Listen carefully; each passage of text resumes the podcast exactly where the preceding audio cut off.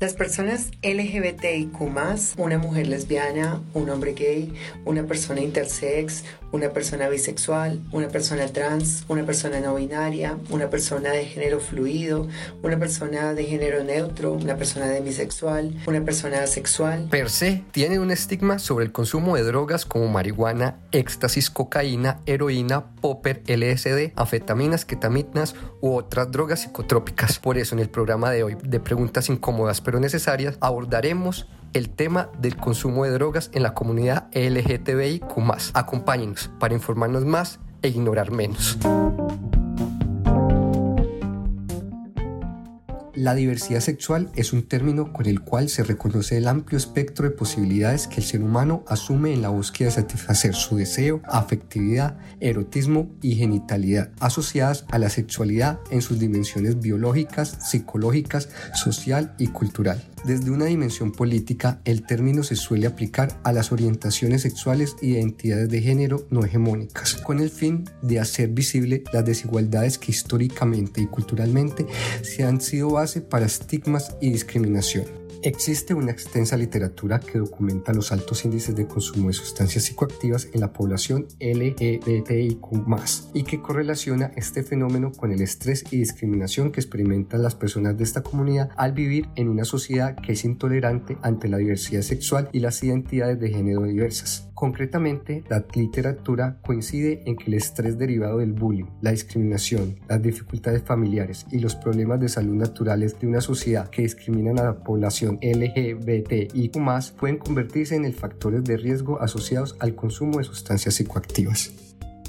Es fundamental tener en cuenta que las formas de estigma y discriminación que viven las personas LGTBIQ difieren no solo en función si la persona es lesbiana, gay, bisexual, trans o intersexual, sino también en función de sus condiciones sociales y marcadores de diferencia, como clase, raza, edad, etc. Aunque en Colombia existen numerosos informes sobre la vulneración de los derechos a esta comunidad, principalmente generados por organizaciones sociales, no se hallaron estudios que correlacionen directamente el consumo de sustancias con la población LGTBIQ+, con el estigma y la discriminación que sube esta población por motivos de género. Es fundamental que en Colombia se desarrollen sus propios estudios para que el estigma y la discriminación hacia personas de esta comunidad consumidoras puedan ser abordadas con base a la evidencia local.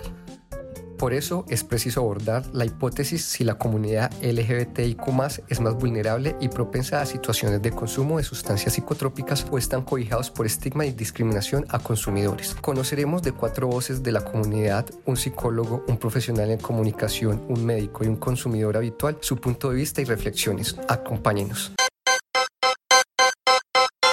Toda persona LGBTI somos más propensos a ser drogadictos. ¿Por qué?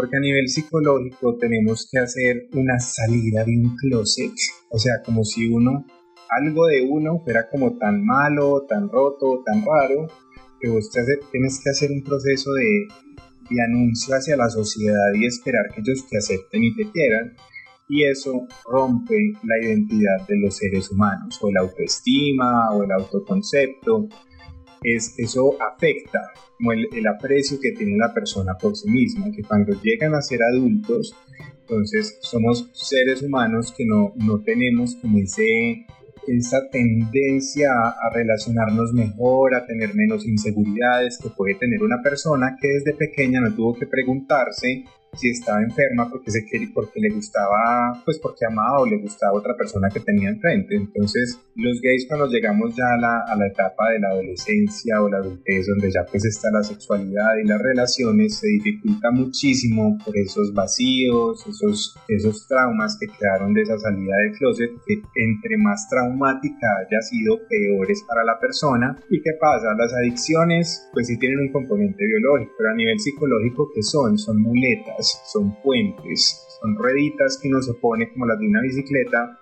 para que le ayuden a hacer equilibrio o a llenar las, los vacíos que no lo dejan funcionar uno bien. Entonces los gays llegan a, a, cualquier lugar donde haya ese tipo de sustancias y sintiéndose como inseguros, con miedo, como con esa autoestima rota, que puede que no sean muy conscientes que es, que es de esa manera, pues ¿qué pasa? Cuando entra una sustancia de estas, la que sea, que genera confianza, alegría, amor, todo eso, pues hombre, el lazo que se genera inmediatamente para la persona es completo y absoluto. Entonces ya se vuelve la herramienta indispensable para que cualquier gay pueda sentirse bien en el ámbito social y pueda sentir que sí confía en sí mismo, que sí se quiere, que sí es chévere. Entonces no se trata de si uno cree que la comunidad LGBTI es más propensa a las drogas, es que eso es un hecho científico. El hecho de uno haber tenido que, que rogarle una aceptación a la sociedad te deja vacíos que te hacen más propenso a buscar sustancias que te los llenen.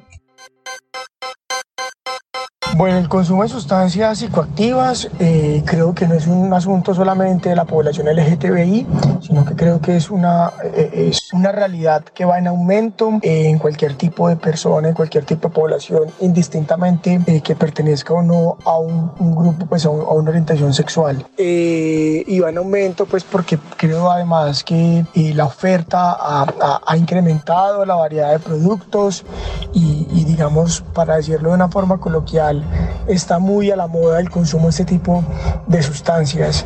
Ya es mucho más accesible, eh, eh, digamos, acceder a ellas y eso permite pues todo tipo de persona pueda consumirlo. No solamente pues como para momentos de fiesta o, o para salir, etcétera, etcétera, sino también como en situaciones sexuales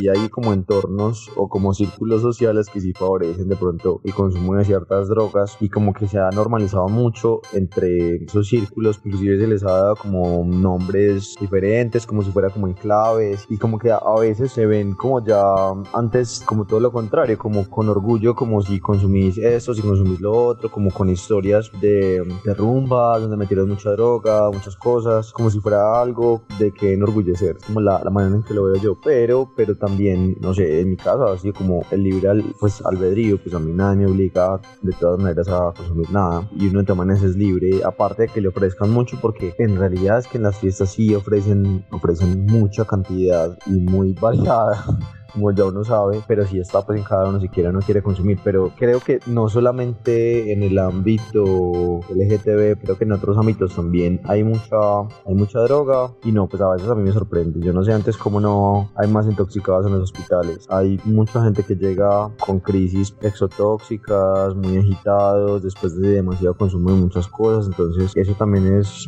pues de, de cuidado. En la comunidad pues es súper común, la mayoría de mis amigos consumen drogas, no sé si es porque uno lo consume, entonces el círculo que encuentra es como el mismo y así se va haciendo pues como sus amigos. O si es que definitivamente sí la mayoría consumen o han probado drogas alguna vez en su vida. Eh, y además pues estamos en Colombia, entonces aquí la droga es el pan de cada día, es lo más común, todos los días hay noticias de droga, en algún momento fue el país que más exportaba droga, no sé si todavía, entonces pues que se facilite la compra, que esté disponible todo el tiempo, eso también ayuda como, no sé, a facilitar el consumo, a que la gente consuma.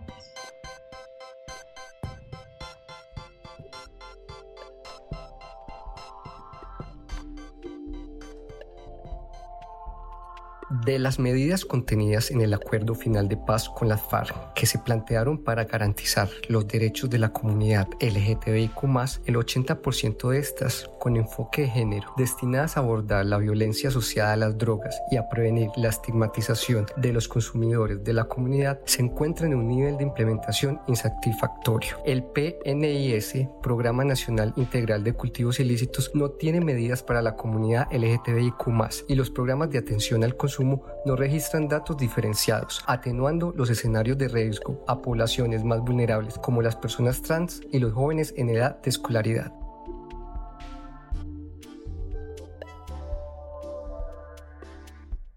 Y ahora ese problema se ha vuelto mucho peor para, para la comunidad trans, porque al menos a los gays siendo hombres en una cultura machista, hoy los aceptan más. Sí, pero lo que son las, las pobres mujeres trans o los travestis que todavía sufren de mucha discriminación son los más propensos a caer en ese, pues, en ese tipo de sustancias porque los vacíos son mucho más grandes. Toda la comunidad LGBTI es más propensa a situaciones de riesgo, a contagiarse de VIH, a caer en las adicciones, en cualquiera de esos tipos de conductas peligrosas. ¿Por qué? Porque no está esa base segura de autoestima y de, de ser aceptado que, que lo haga sentir a uno bien, siendo uno y ya. No, uno, uno siente que uno no es, que no, no es suficiente, que no, no es bueno, no es capaz, no es aceptado y eso es un caldo de cultivo para todo tipo de, de situaciones malucas.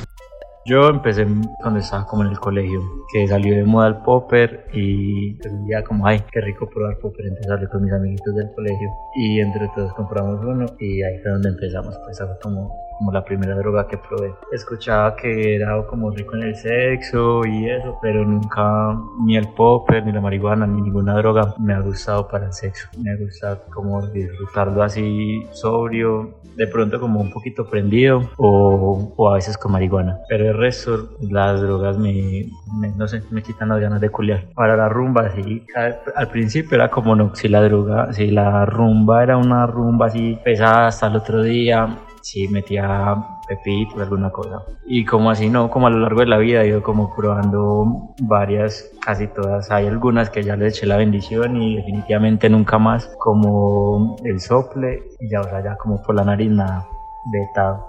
Actualmente lo hago como en, en, fiestas, fincas, rumbas, ocasional.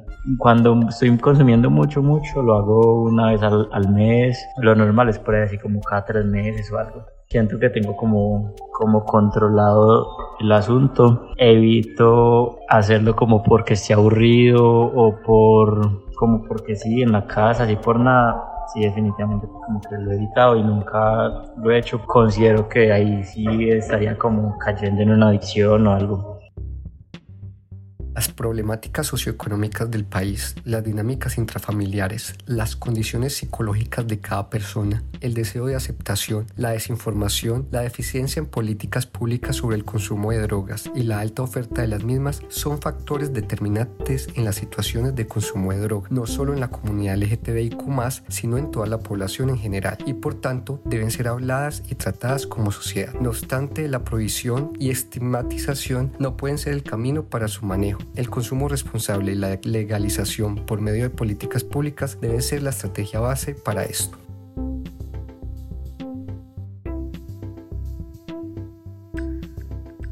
También siento y creo que cada vez más las personas son más conscientes de qué tipo de sustancias está consumiendo, eh, de dónde provienen. Está, por ejemplo, en crecimiento también el hecho de testear ese tipo de productos y con organizaciones como Échele, Échele Cabeza, cuya labor es muy importante, pues porque verificar eh, la calidad del producto, qué tipo de sustancias en realidad son, creo que también ayuda a un consumo responsable. Échele Cabeza es un proyecto de la corporación ATS enfocado en la reducción de riesgos y daños del consumo de sustancias para personas mayores de edad. Este enfoque parte del reconocimiento que el consumo existe y que no lo podemos esconder. Divulgamos información basada en evidencia y sin estigmas para promover hábitos de autocuidado porque creemos que las personas no deben ser juzgadas ni estigmatizadas por sus decisiones de consumo.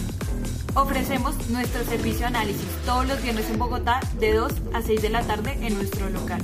Con eso hacemos alertas tempranas que resaltan los riesgos para la salud de adulterantes y suplantadores. También tenemos un servicio de asesoría profesional sobre el manejo del consumo. Igualmente, en nuestra página web puedes encontrar más información sobre drogas y reducción de daños.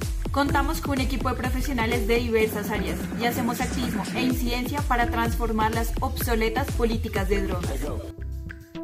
Creo que lo que hoy debemos hablar es justamente eso, el consumo responsable de sustancias psicoactivas y entender que es una realidad. Como hace un par de décadas se hacían discusiones alrededor del alcohol o, o incluso discusiones alrededor de los cigarrillos o del tabaco, ya hoy creo que se tiene que hacer ese tipo de, de discusiones en torno a las sustancias psicoactivas. Que bueno, en el país han pasado mucho tiempo intentando darle, eh, legalizar la marihuana y pues no se ha podido por los vetos morales, etcétera, etcétera, pero creo que es un camino que el país tiene que emprender.